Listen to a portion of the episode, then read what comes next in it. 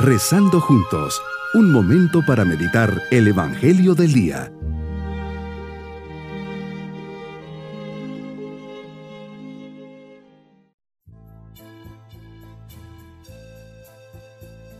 Hoy, quinto domingo de la semana de Pascua, les saludo.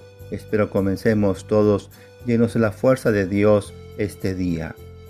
Para los cristianos lo que ha cambiado nuestras vidas es la seguridad de que son eternas, y el punto de apoyo de esa seguridad es la resurrección de Jesús. Si Él venció a la muerte, también a mí me ayudará a vencerla. Ah, si creyéramos verdaderamente en esto, cuántas cosas cambiarían en el mundo si todos los cristianos se atrevieran a vivir a partir de la resurrección, si vivieran sabiéndose resucitados, tendríamos entonces un mundo sin amarguras, sin derrotistas, con gente que viviría iluminada constantemente por la esperanza. ¿Cómo trabajarían sabiendo que su trabajo colabora a la resurrección del mundo? ¿Cómo amarían sabiendo que amar es una forma inicial de resucitar? Meditemos el Evangelio de San Juan capítulo 15 versículos 1 al 8. Señor, hoy nos ayudas a marcar una diferencia, estar unidos a ti o estar separados. Tú eres la vid verdadera, el que permanece en ti y tú en él, ese da mucho fruto. Nos dices que el Padre es el labrador. Él tiene la misión de arrancar todo sarmiento que no dé fruto. Todos estamos llamados a dar frutos. La vida es para dar frutos. El designio de Dios es que demos frutos. De lo contrario, quien no los da, fracasa y es arrancado. Cuántas vidas truncadas, fracasadas, por no tomarse en serio tu designio divino y no vivirlo por convicción. No damos buenos frutos cuando permanece la soberbia a la humildad, el egoísmo al amor, la impaciencia a la paciencia, la intolerancia a la tolerancia, la prepotencia a la bondad, la vanidad a la sobriedad, la violencia a la paz, la cultura de la muerte a la vida.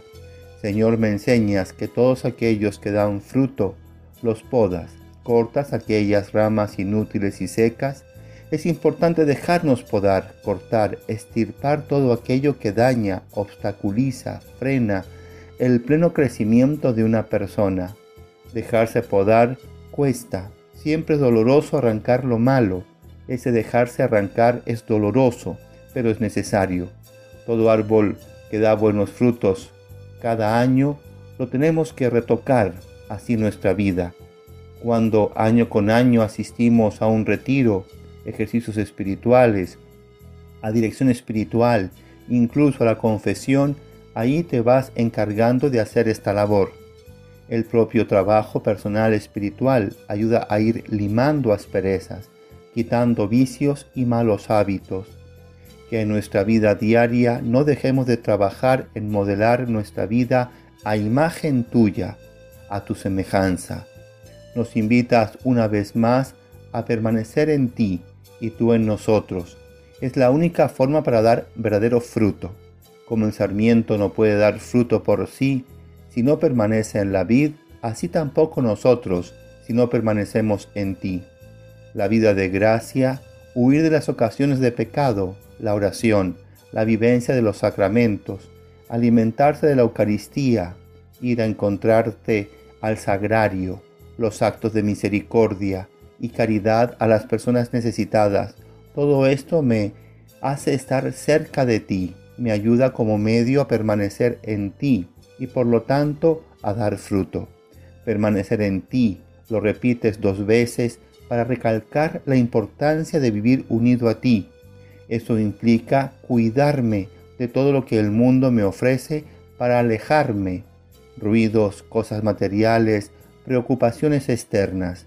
Sin ti, Señor, no podemos hacer nada.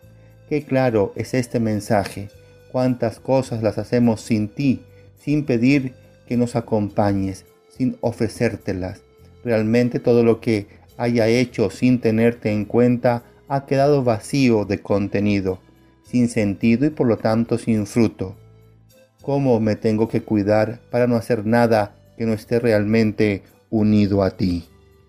Mi propósito es hacer todo de la mano de Jesús, pedirle, ofrecerle y agradecerle todo lo que haga, estar unido a Él a través de la oración, de los sacramentos, confesión y Eucaristía, y así en algún momento comienza un periodo de poda, no resistirme ni reclamar, aceptar y dejar que el Señor corte y estirpe todo lo malo que hay en mí, especialmente lo que se ha secado, los malos hábitos.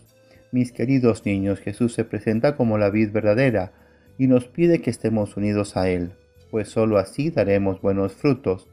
Tenemos la oración, los actos buenos, confesarnos y recibirle la Eucaristía. Todo esto nos ayuda a estar con Él. Agradezcamos siempre a Jesús que quiere estar tan cerquita de nosotros y nos vamos con su bendición. Y la bendición de Dios Todopoderoso, Padre, Hijo y Espíritu Santo, descienda sobre todos nosotros. Bonito día.